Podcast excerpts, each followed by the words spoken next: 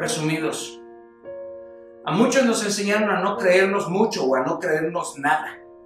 A no creer que podríamos ser la gran cosa o que los aplausos en la vida estaban limitados para los demás o para los supuestos genios o para las grandes hazañas.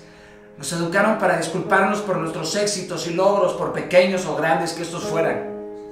Nos enseñaron a callar, a no pedir, a no interrumpir. Y después la sociedad, la cultura, las tradiciones o hasta la familia se encargaron de enseñarnos que hablar sobre nuestros talentos o sueños en la mesa nos convertía en unos petulantes, en unos pedantes, en unos mamones. Y terminamos por aprender a tener una falsa modestia y ocultar nuestros talentos para que otros no se sintieran intimidados o amenazados por nuestros dones. Para que mi hermano pequeño no llorara o no tuviera envidia. Para que mi jefe no me fuera a correr por ser mejor. Para que mi novia no se sintiera menos o mi esposo no se sintiera un idiota al lado de una mujer llena de talentos o de virtudes. Nos enseñaron a no recibir piropos y halagos. Hoy te dicen, oye, ¿qué cuerpazo tienes y cómo respondes? No, no, no. Ahí voy, ahí voy, pero tengo mis lonjitas, ¿no? Oye, qué talentoso eres. No, no, no, ¿cómo crees? A comparación de ti no soy nada.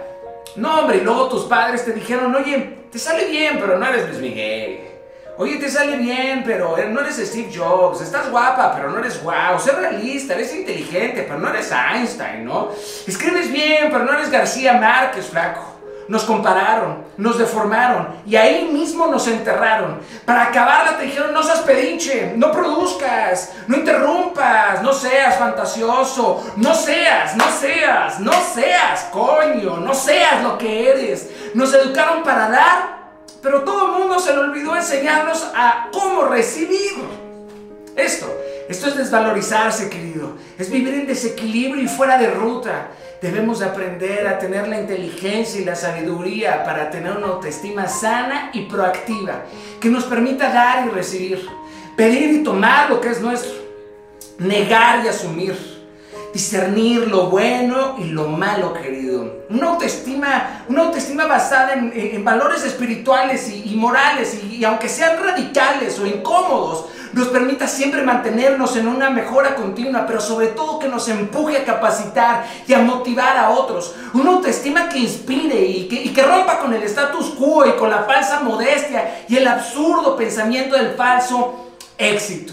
Necesitamos parar urgentemente la masacre de sueños e identidad en nuestro sistema educacional, en los hogares y en las empresas. ¿Me oyeron? Ser ser como eres en un mundo en donde la mayoría de la gente no quiere ser como es, es un verdadero logro. Comienza por ser lo que en verdad eres y verás las puertas abrirse de par en par. No pretendas ser más, ni creas que eres menos, porque todos somos iguales, pero con matices diferentes. Nuestra esencia interior no es tan complicada y compleja. Busca eliminar las culpas, las exigencias ridículas, el perfeccionismo, la necesidad de ganar o de tener razón siempre. Y esto sí quiero dejarlo muy claro. Si alguna vez pierdo o pierdes a alguien por amar a Dios y solamente servirle a Él, por tener pensamientos profundos, por tener estándares muy altos o sueños muy grandes, por tener demasiada alma, por tener los pies sobre la tierra pero la mirada hacia la luna, por amar demasiado, por ser frontal y confrontar a los demás, por no dejarme, por arriesgarme, por retar y confrontar, por elevar la voz y poner mi jeta si no estoy de acuerdo, por ser fiel a mi identidad y no doblegar mi temperamento, por decir no, por cobrarte, por no hacerte un descuento, por no hacerte un paro, güey por ayudarte a creer que el pasto solamente es verde y por si quieres obtener de mi cosecha cuando no participaste en la siembra.